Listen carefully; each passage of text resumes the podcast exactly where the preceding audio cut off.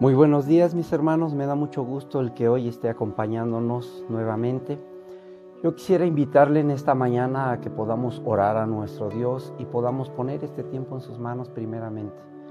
Amén. Yo le invito a que cierre sus ojitos y vamos a darle gracias a Dios en esta mañana. Amantísimo Padre, Creador de los cielos y de la tierra, te damos gracias en esta mañana, Señor, por tu gloria en nuestras vidas, Señor, porque nos has redimido para ti, Padre, para tu gloria. Te alabamos y te bendecimos, Señor.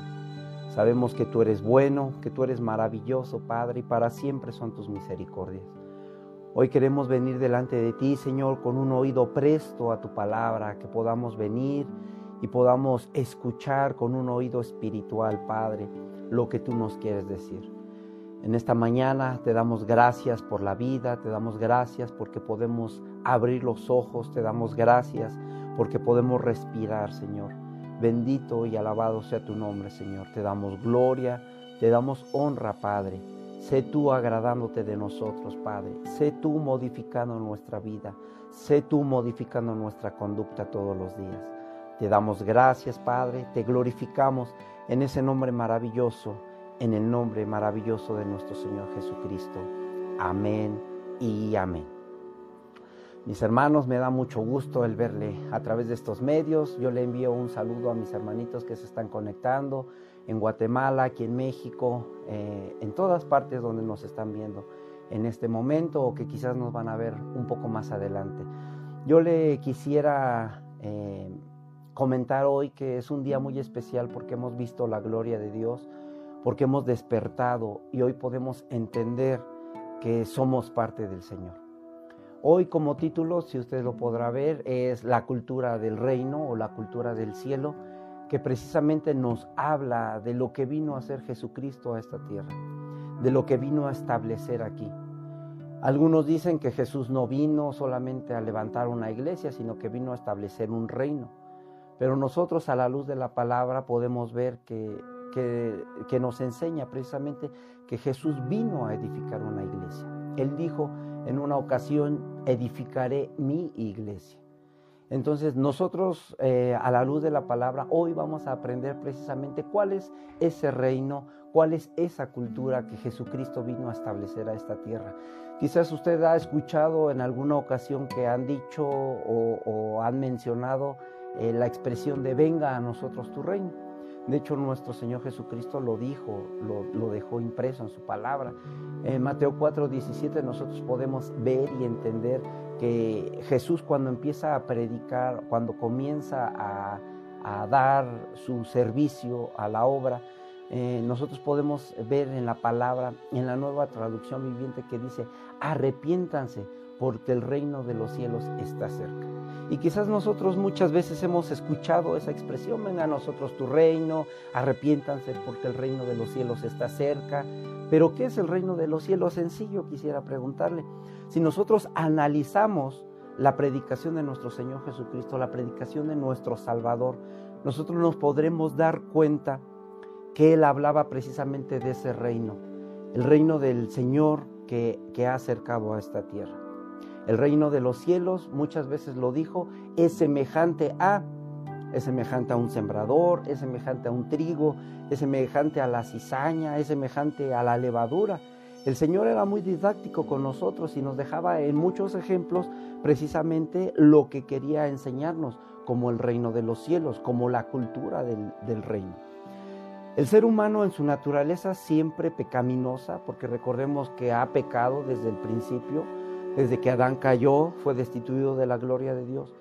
Nosotros, por lo tanto, estamos alejados de su presencia. Y nosotros, al estar alejados de su presencia, bueno, pues no sabemos vivir en comunión con nuestro Dios. No sabemos cómo acercarnos a Él. Nosotros sabemos que ahora como cristianos el Espíritu Santo es el que nos da la comunión con el Padre, es el que nos enseña a vivir una vida digna, una vida que agrade a nuestro Dios. Porque por nuestras propias fuerzas no podemos, mi hermano.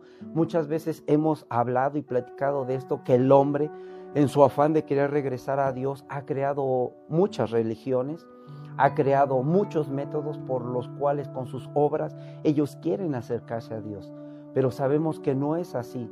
Sabemos que no es ni por buenas obras, ni por nuestra religión, eh, no es tampoco por los caminos que nosotros querramos abrir. Solamente hay un camino, hay una verdad y hay una vida. Yo se lo decía hace 15 días, hace 20, ese camino se llama Jesucristo.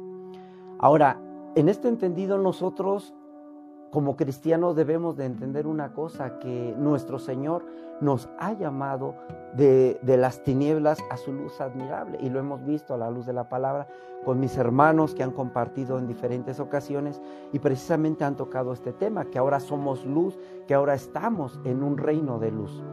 Nosotros imaginemos que vamos a vivir a otro país. Imagínese usted que está en Guatemala y viene ahora a vivir aquí a México o los que estamos en México vamos a vivir a Canadá, o los que están en Canadá vienen a vivir a México, etc. Nosotros podemos, de la misma forma que eh, vivimos aquí, queremos llevar a vivir allá. O como yo vivo aquí, yo quiero llegar y vivir allá. Y lamentablemente déjeme decirle que no es así. Porque si yo, en un ejemplo, me voy a vivir a Estados Unidos, simplemente ahí es un gobierno diferente, son leyes diferentes, es un idioma diferente, son costumbres diferentes, la comida es diferente para empezar, allá no comen chilito como aquí en México. Entonces las relaciones interpersonales de un mexicano con un estadounidense es muy diferente. A lo mismo que si un estadounidense quiere venir a México a vivir, pasa exactamente lo mismo.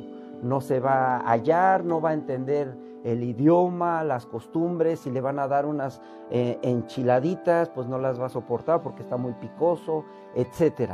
Entonces las costumbres, las formas de vivir, los hábitos cambian en cualquiera de las dos situaciones. Y precisamente eso mismo pasa con el reino de Dios. Nosotros vivimos bajo el gobierno del sistema de este mundo cuando Jesús nos salva y nos traslada de, las tinieblas a su luz admirable, nosotros podemos entender que ahora a través o mediante la obra que hizo en la cruz, nosotros podemos tener vida eterna.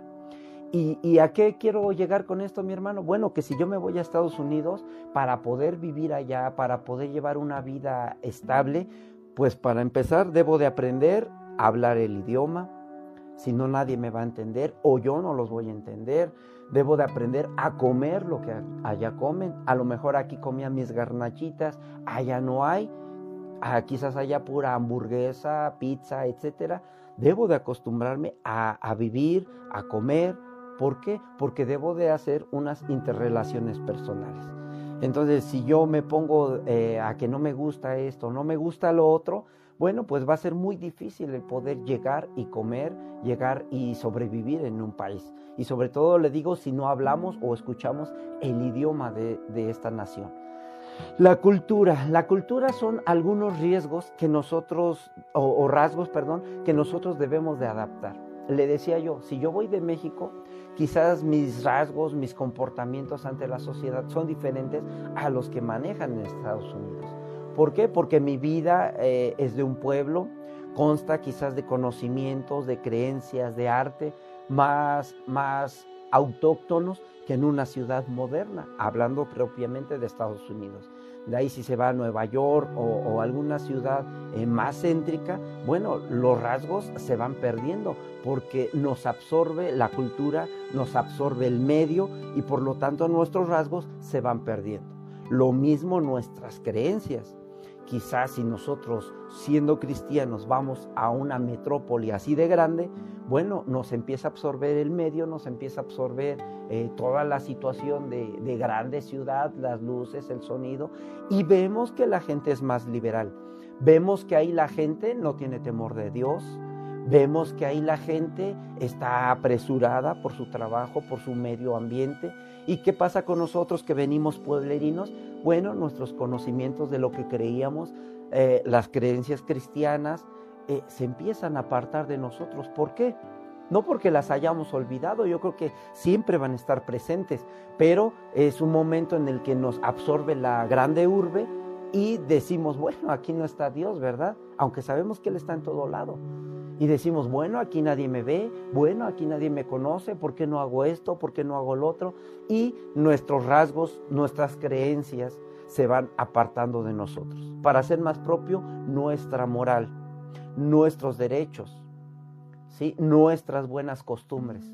¿Por qué? Porque nos está absorbiendo la grande ciudad. Y pensamos que ahí no está Dios, pero la verdad es que Él se mueve en todo lugar, se mueve en, todo, en toda parte, y ahí donde nosotros vayamos, ahí está el Señor. Ahora bien, la cultura del reino es un estilo de vida propia del reino de Dios. Por lo tanto, el Señor Jesucristo decía, arrepiéntanse, arrepiéntanse de todos sus pecados y acepten este reino acepten esta cultura que Él nos ha venido a dar, nos ha venido a ofrecer. La cultura nos afecta a todos en cualquier lugar donde nos desenvolvamos. La cultura es predominante, le decía yo, si yo soy de un pueblito, quizás yo tengo una cultura un poco más encerrada, eh, por ejemplo, propiamente de aquí de Xonacatlán, muy comercial, entonces quizás mis hábitos, mi costumbre es ser muy comercial. Si yo me pongo a vender un puesto de chicles, bueno, pues voy a hacer que se venda ese puesto de chicles. ¿Por qué? Porque es una cultura que yo traigo arraigada. Quizás en una grande urbe lo que pueden hacer es buscar un buen trabajo, eh, no sé, en restaurantes, en tiendas grandes comerciales y desempeñar su labor ahí rentando sus servicios. Entonces las culturas son muy diferentes.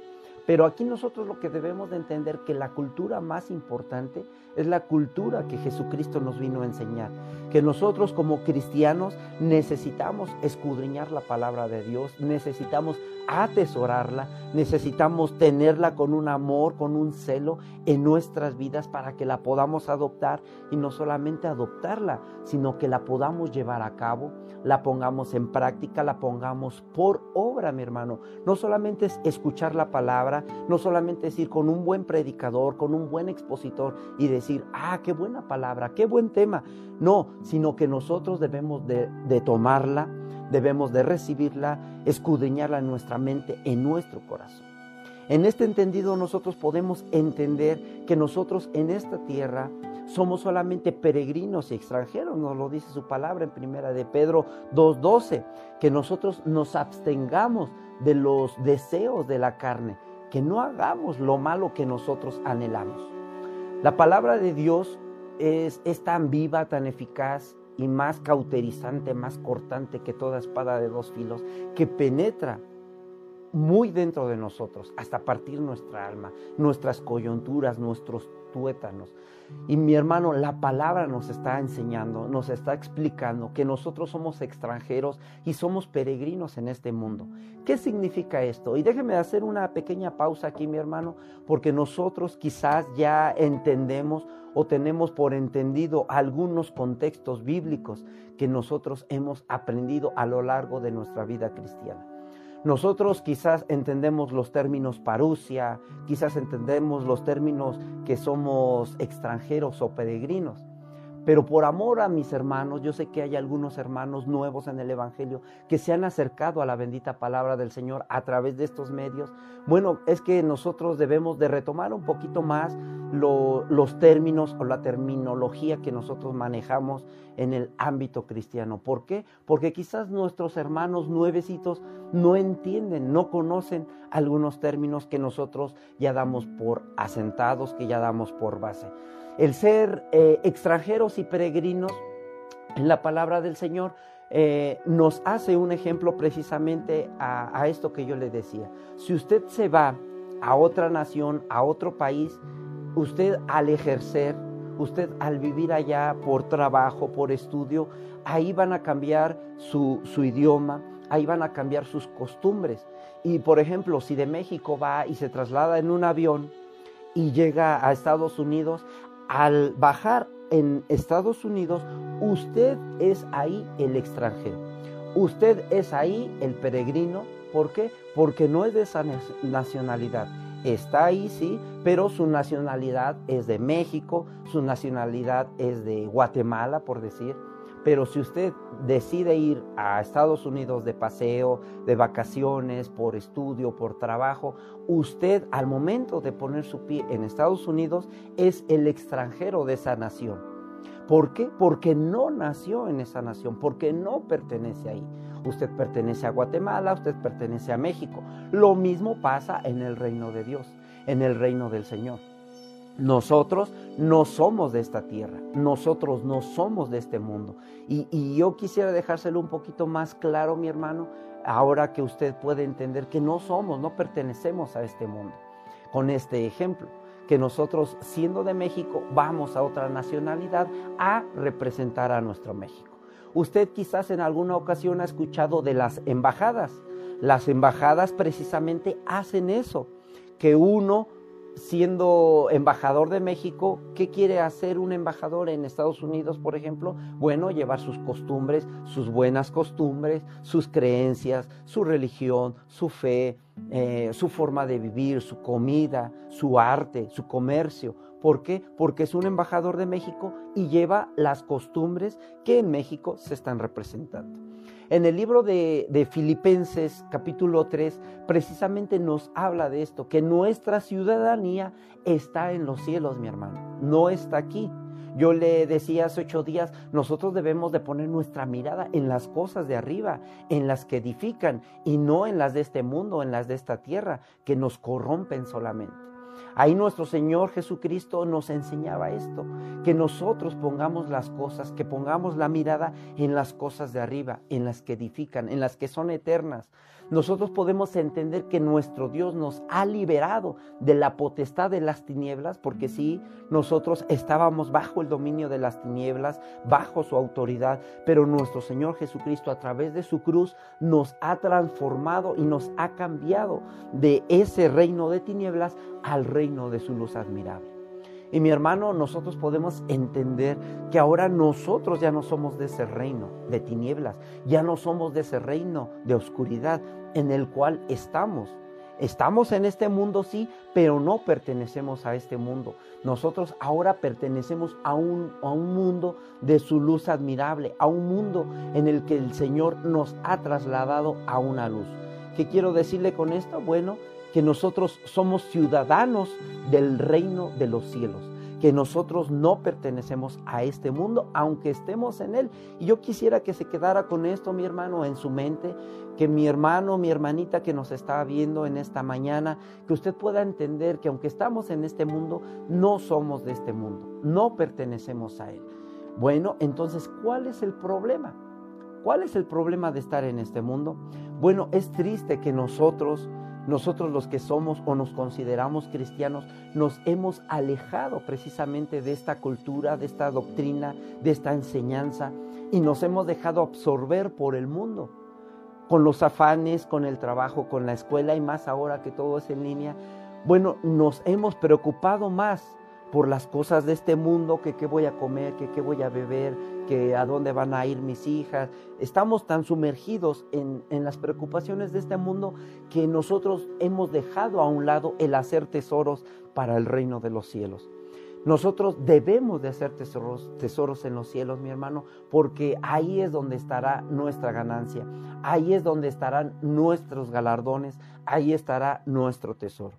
Y bueno, mi hermano, hoy no hemos ah, abierto la palabra del Señor. Yo quisiera que me acompañara al libro de Lucas, capítulo 21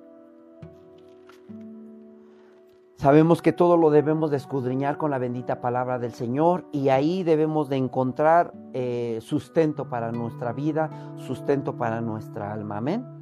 Yo quisiera, mi hermano, que me diera un like ahí con su manita para saber que, que, está de acuerdo conmigo. Eh, Lucas capítulo 21, versículo 34, nos dice la bendita palabra del Señor así. Mirad también por vosotros mismos que vuestros corazones no se carguen de glotonería y embriaguez y de los afanes de esta vida. Y ahí ponga mucha atención, mi hermano, y si quiere subraye su palabra, subraye su Biblia a mí me da mucho gusto ver las Biblias que ya están maltratadas, que están eh, eh, rotitas, que están incluso subrayadas y texteadas, porque eso nos da a entender que el dueño de esa Biblia la está leyendo, la está escudriñando. Y le decía yo, atesoremos la palabra, escudriñémosla, querámosla en nuestro corazón, atesorémosla en nuestra mente.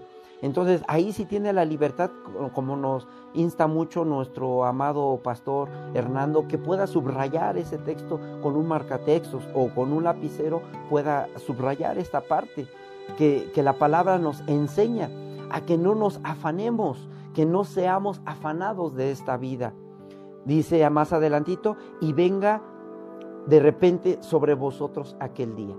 ¿Cuál día, mi hermano? Bueno, el día del Señor, el que estamos esperando, el que anhelamos como iglesia, que en un abrir y cerrar de ojos seamos arrebatados, seamos llevados en esa parucia de nuestro Señor bendito, que nosotros anhelamos y estamos esperando. Mi hermano le decía yo, no somos de este mundo, por lo tanto no nos afanemos por las cosas de este mundo, que el que vamos a vestir, el que vamos a calzar, eh, eh, el qué carro vamos a comprar, qué casa. No, mi hermano, ¿por qué? Porque no somos de este mundo. Nosotros estamos aquí, sí, pero no pertenecemos a, a este mundo. Nosotros pertenecemos a un mundo celestial, a un reino de Dios, a una cultura de Dios. Y nosotros estamos aquí, sí, pero no nos afanemos por las cosas de este mundo, por, por, las diversas situaciones de este mundo, que nosotros podamos ver más allá, que nosotros podamos estar viendo el reino de nuestro Señor, para esperar su bendita venida. Recordemos que el Señor viene pronto, viene por su pueblo, y la palabra se cumple, se cumple al 100%. Hoy si podemos ver las noticias a nivel mundial, sabemos que se ha levantado una persona, un personaje, y no vamos a mencionar su nombre porque realmente no tiene eh, esa validez, ¿no? Nosotros como cristianos eh, debemos de estar al pendiente de las situaciones que se están dando en el mundo y nosotros sabemos que Israel es el reloj profético de nuestro Dios. Sabemos que, que se ha levantado un hombre que supuestamente algunos de los judíos, no todos, sobre todo los ortodoxos, han reconocido a este personaje como su Mesías. Sea o no sea, para ellos sabemos que nuestro Mesías es nuestro Señor Jesucristo, Él es el auténtico y la verdad. Y bueno, este hombre se ha levantado. ¿Y qué quiere decir esto? Que la palabra se está cumpliendo, mi hermano. La palabra se cumple. Mateo 24 nos dice que se levantarían falsos cristos, que se levantarían falsos mesías. Y sabemos que para los judíos Él se levantaría. Él me refiero al hijo de iniquidad, al inicuo, aquel que vendría a echárselos al bolsillo. Sabemos por la bendita palabra que todo esto se levantaría y no tiene que sorprendernos, mi hermano. Por el contrario, debe de animarnos y buscar más de la palabra del Señor, buscar más de su presencia y llenarnos de su Espíritu Santo, porque con esto nosotros podemos constatar lo que dice la palabra, que el día del Señor se acerca, que el rapto de la iglesia se acerca que la desaparición de muchos cristianos que están hoy buscando como esas vírgenes prudentes, llenándose de su aceite, se acerca, mi hermano. Entonces, ¿qué necesitamos nosotros para ser embajadores de ese reino al cual vamos a volver? Dice su palabra que nosotros volveremos al lugar donde nunca debimos haber salido. Ese lugar es precisamente este reino celestial, es la presencia de nuestro Dios. Ese es el lugar donde nunca debimos de haber salido.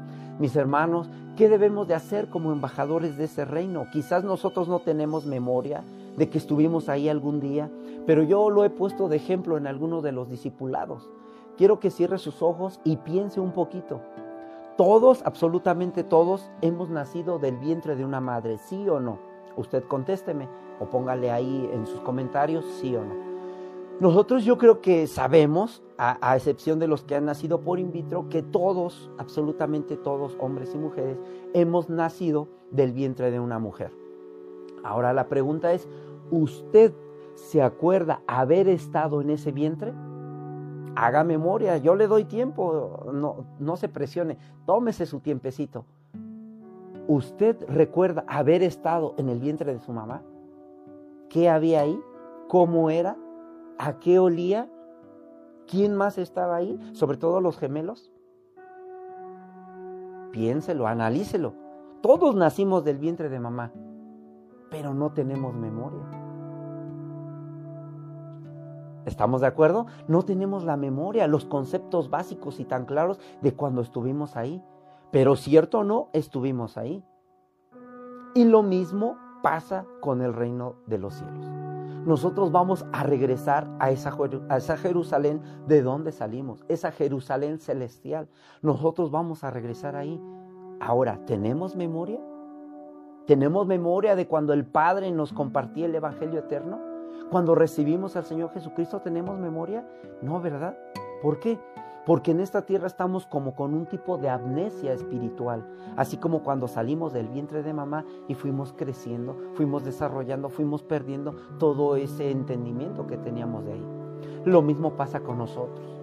Entonces nosotros estando allá adquirimos algunos hábitos. Nuestro Señor Jesucristo nos los dejó ver nos lo mostró. Y yo ahí sí quisiera, mi hermano, que tomara su libretita y su lapicero para que apuntara algunas citas. Por cuestión de tiempo no las vamos a leer, pero que usted las pueda apuntar. Amén. Y, y, yo en esto me baso a los hábitos que nuestro Señor Jesucristo desarrolló aquí en la tierra. ¿Para qué? Para que nosotros podamos imitar a nuestro Señor Jesucristo, podamos imitar los hábitos que Él hacía en esta tierra. Que sabemos que Él tampoco era de esta tierra. Él mismo se lo dijo a los fariseos es que yo no soy de esta tierra, yo no soy de este lugar. Entonces, en ese entendido, mi hermano, yo quisiera que, que, apuntáramos el punto número uno, los hábitos de nuestro Señor Jesucristo. El primer hábito que él tenía era de aislarse, apartarse, alejarse. Esto lo podemos ver en la cita de Marcos 1.35, donde nosotros podemos entender que nuestro Señor Jesucristo se aislaba a un lugar aparte precisamente para recargarse para orar, para buscar espiritualmente la presencia de Dios y escuchar sobre todo la voz de nuestro Señor. Nosotros como embajadores de ese reino debemos de hacer lo mismo, alejarnos, apartarnos, dice la palabra, entra a tu aposento y cerradas las puertas, busca la presencia de tu Señor. Entra en una comunión íntima con tu Señor. ¿Para qué? Para recargar tu espíritu. Recordemos que nuestro Señor Jesucristo cuando iba y evangelizaba o, lo tocaban y sacaban eh, virtud de él, sabemos que se descargaba espiritualmente. Entonces, ¿qué él hacía? Se apartaba y buscaba la presencia del, del Dios poderoso para volverse a cargar y así poder salir y enfrentar nuevas batallas todos los días. Entonces, aquí lo que debemos de hacer es aislarnos para buscar de la presencia de nuestro Señor. Amén. Otro de los hábitos que tenía nuestro Señor Jesucristo era de orar. Esta cita la podemos encontrar en Lucas 11.1. Ahí nuestro Señor Jesucristo venía y, oraba a nuestro Dios y nosotros como cristianos debemos de venir y orar a nuestro Dios. ¿Por qué? Porque con la oración nosotros creamos una atmósfera, una atmósfera para agradecer, una atmósfera para interceder por nosotros, por nuestras familias, por otros. Que nuestro Señor Jesucristo no solamente oró con las personas, sino oró por las personas cuando nos decía, yo, yo te pido Señor que no los quites del mundo. ¿Sí? Él estaba orando por nosotros. Él oraba por cada uno de nosotros, con o sin nosotros. Así nosotros debemos de orar por nuestras familias, por nuestros hermanos, los unos por los otros, por los que estén enfermos, por los que hayan llegado a los pies de Cristo. Y no solamente orar, sino estar con ellos. El Señor Jesucristo no solamente oraba como los fariseos que estaban en las esquinas eh, promulgando que estaban buscando de Dios. No, él, él oraba de rodillas, él oraba mirando hacia arriba, él oraba postrado. Mi hermano, que nosotros como embajadores podamos hacer lo mismo. Orar, sí, pero postrados delante de nuestro Dios, humillados delante de nuestro Dios, reconociendo esa humildad y que nosotros podamos humillarnos delante de Él. Amén. Otro de los hábitos que tenía nuestro Señor Jesucristo era adorar adorar a Dios en todo lugar, en todo tiempo, en las buenas y en las malas. Nosotros esa cita para base la tenemos en Mateo 18:20 y nosotros podemos entender que ahí nuestro Dios eh, es para que obre en nuestras vidas. ¿Para qué adorar a nuestro Dios?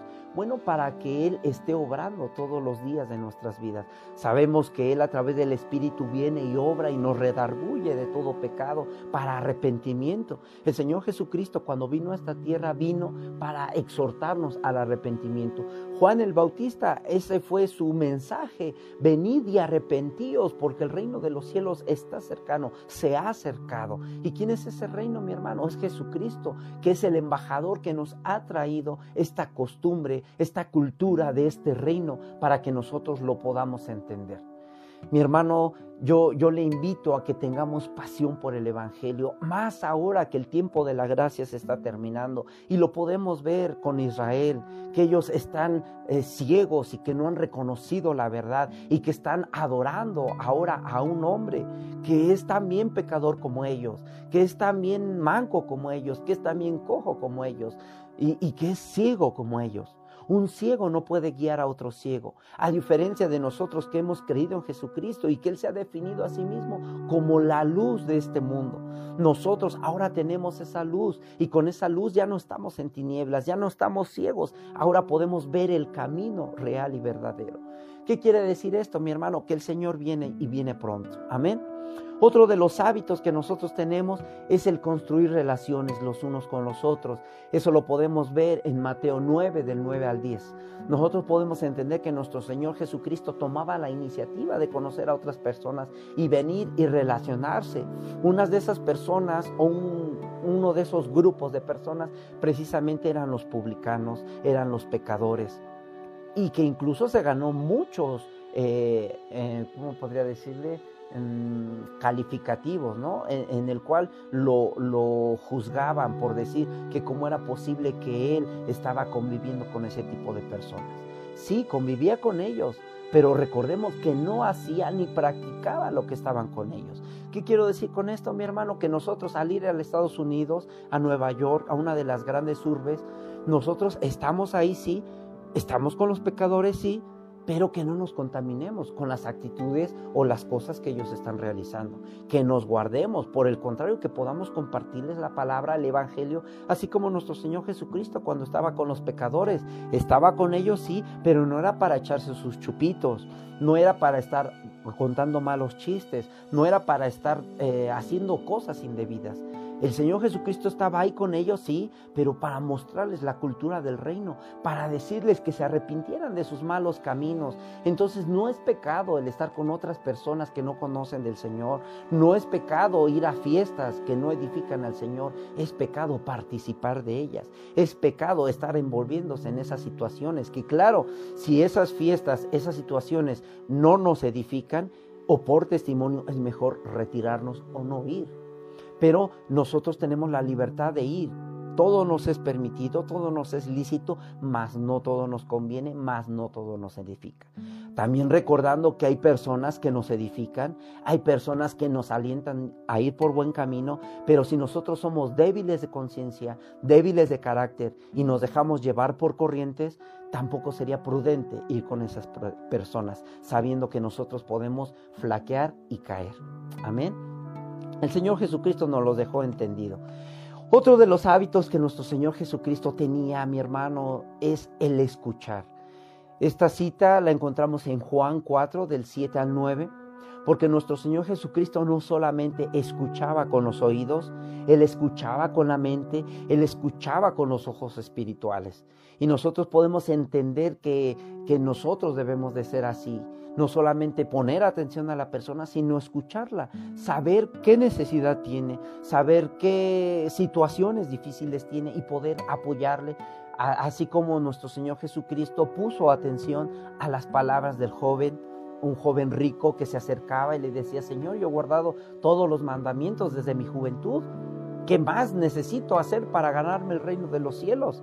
Y mire que el reino no se gana, mi hermano. El reino es un don de nuestro Dios que nos ha regalado para venir y acercarnos a su luz admirable.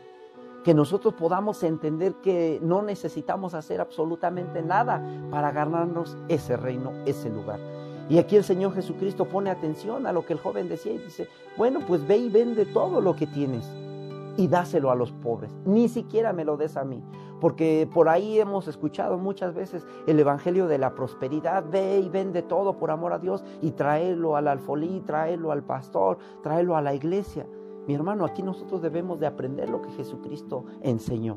Sí, ve y vende todo lo que tienes y dáselo a los pobres.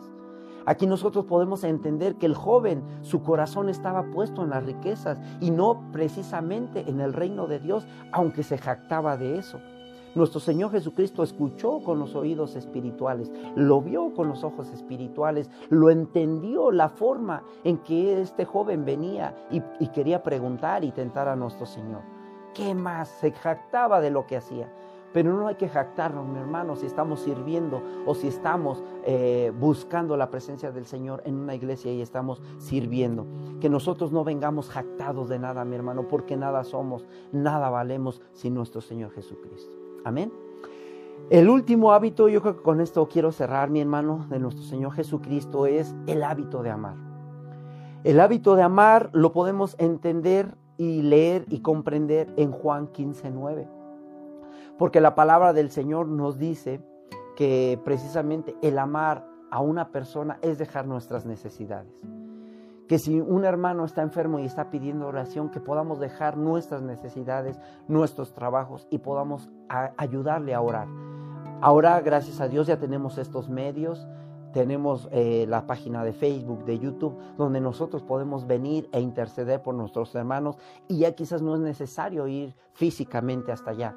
Pero si usted puede, tiene el tiempo, vaya, porque el orar los unos por los otros edifica. ¿Esto qué quiere decir? Que nuestro Señor Jesucristo amó lo amable, incluso amó lo que no era fácil de amar. Que nosotros podamos no solamente amar a los que nos aman, sino que amemos también a nuestros enemigos.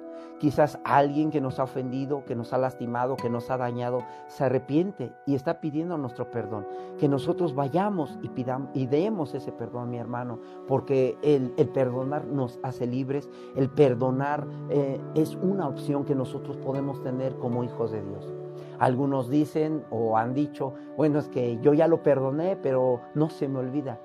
Ah, bueno, entonces no hemos perdonado, mi hermano. El perdonar es echar todas esas cosas al fondo de la mar, porque nuestro Señor Jesucristo no se recuerda de todos los pecados que nosotros hemos hecho, que hacemos o que haremos. El Señor vino y dio su vida y su sangre por amor a nosotros en un madero. Y con esto voy cerrando, mi hermano, porque en Juan 3:16 nos los deja entendido la palabra del Señor, porque de tal manera amó Dios al mundo que ha dado la vida que ha dado su sangre por amor de nosotros, por amor de cada uno de aquellos que le han recibido en su corazón, por amor a cada uno que ha recibido a nuestro Señor Jesucristo como su Señor y su Salvador.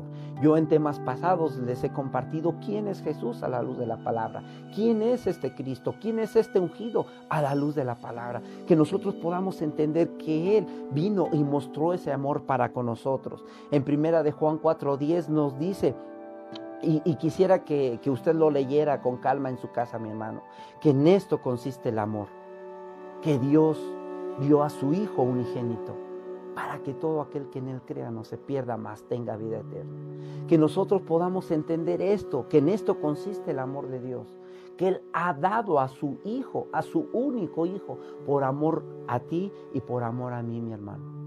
Yo agradezco a Dios porque hoy si estás a través de estos medios es porque tienes hambre y sed de la palabra, porque tienes hambre de escuchar la, la, bendición de Dios que tiene para ti el día de hoy.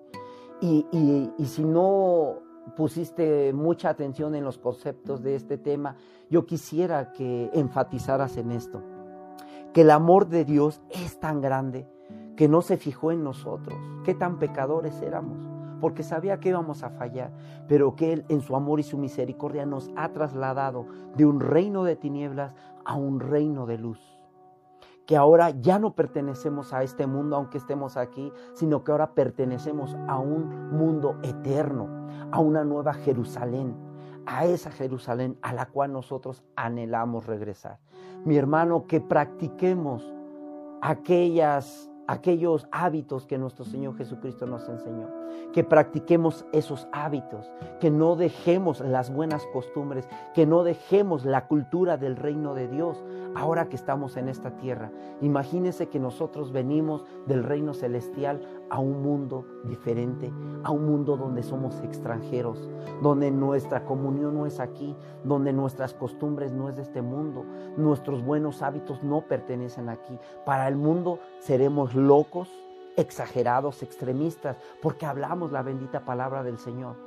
Pero nosotros no pertenecemos a este mundo, mi hermano, y nosotros debemos dar a conocer la cultura del reino de Dios. Esa cultura es orar. Esa cultura es aislarnos de las cosas de este mundo. Esa cultura es venir y arrodillarnos. Esa cultura que nos ha enseñado el Señor Jesucristo es venir y adorar al Padre Celestial y no a los hombres. El hábito de esa cultura es venir y construir relaciones con nuestros hermanos, con la gente que no conoce de Dios, para acercarle el Evangelio eterno, el Evangelio que transforma. La costumbre del reino de los cielos es poder escuchar, es poder amarnos los unos a los otros. Y mi hermano Jesucristo nos lo dejó evidenciado en la cruz del Calvario, que por su sangre ahora nosotros somos redimidos. Amén y amén. Mi hermano, con esto doy concluido el tema de esta mañana. Yo le pido que cierre sus ojitos ahí donde está usted y si tiene la libertad que pueda trasladarse a un cuarto y encerrarse, si el esposo o los hijos no la dejan, mi hermano, váyase a su cuartito y enciérrese. Si su esposa está preparando eh, eh, de comer y los hijos están haciendo mucho ruido, mi hermano, vaya y enciérrese. Si está en el trabajo y tiene la oportunidad de ir al baño, vaya en, en un minuto, no le toma mucho y que pueda ir al baño y ahí en una comunión íntima con nuestro Señor pueda orar a Él. Amén. Amantísimo Padre, Creador de los cielos y de la tierra, te damos gracias, Padre bendito, en esta mañana por cada uno de mis hermanos que está hoy a través de estos medios buscando de ti, Señor. Gracias, Padre, porque hoy podemos venir con el hábito de orar, con el hábito de adorar tu nombre, Señor. Gracias, Padre, porque como cristianos muchas veces lo hemos olvidado. Hemos olvidado el adorarte, hemos olvidado el orar a tu nombre, Padre. Muchas veces pedimos y pedimos mal porque pedimos para nuestras propias concupiscencias, Señor. Pero en esta mañana nosotros queremos darte gracias, Padre, y adorarte y queremos escuchar tu voz, Señor. Queremos escuchar tu voluntad en nuestras vidas, Padre. Que nosotros, Padre, podamos amar a nuestros hermanos, Señor. Que nosotros podamos amarnos los unos a los otros, Señor. Que nosotros podamos amarte a ti al 100, al 200, al mil por ciento, Padre, porque tú nos has amado tanto que has dado dado tu sangre, has dado tu cuerpo, has dado tu vida por amor a nosotros en un madero, Señor. Gracias, Padre Santo, porque hoy podemos reconocer que tú eres el único Dios, el único Mesías en esta tierra, Señor. Que tú te hiciste carne, Padre, ese misterio maravilloso, Señor, que indiscutiblemente grande es, en el que tú siendo Dios no escatimaste en ser igual a Dios, Padre, y dejaste tu gloria y veniste a esta tierra, Señor, y te hiciste como uno de nosotros, un hombre, Padre, porque un cuerpo estaba destinado para ti, Señor. Gracias, Padre, porque en todo fuiste tentado y en nada pecaste, Padre, porque tú siendo un hombre justo, no siendo pecador, Padre, fuiste muerto en esa cruz, Padre, como maldición. Gracias, Padre Santo, porque ahora nos has regalado vida eterna, porque ahora nos has trasladado de ese de ese reino de tinieblas a tu luz admirable, Padre. Gracias, Señor, porque sabemos que tu parucia está próxima, que tú vienes pronto, Señor, por tu pueblo. Permítenos estar listos y estar preparados para ti, Padre. Gracias, Señor. A ti sea la gloria, a ti sea la honra, en el nombre maravilloso de Cristo Jesús. Amén y amén. Mis hermanos, me da mucho gusto el que usted haya escuchado la palabra del Señor. No se desconecte de estos medios. Primeramente Dios, mañana estará con nosotros mi hermano Eddie bendiciendo la palabra del Señor. Amén y amén. Gloria a Dios.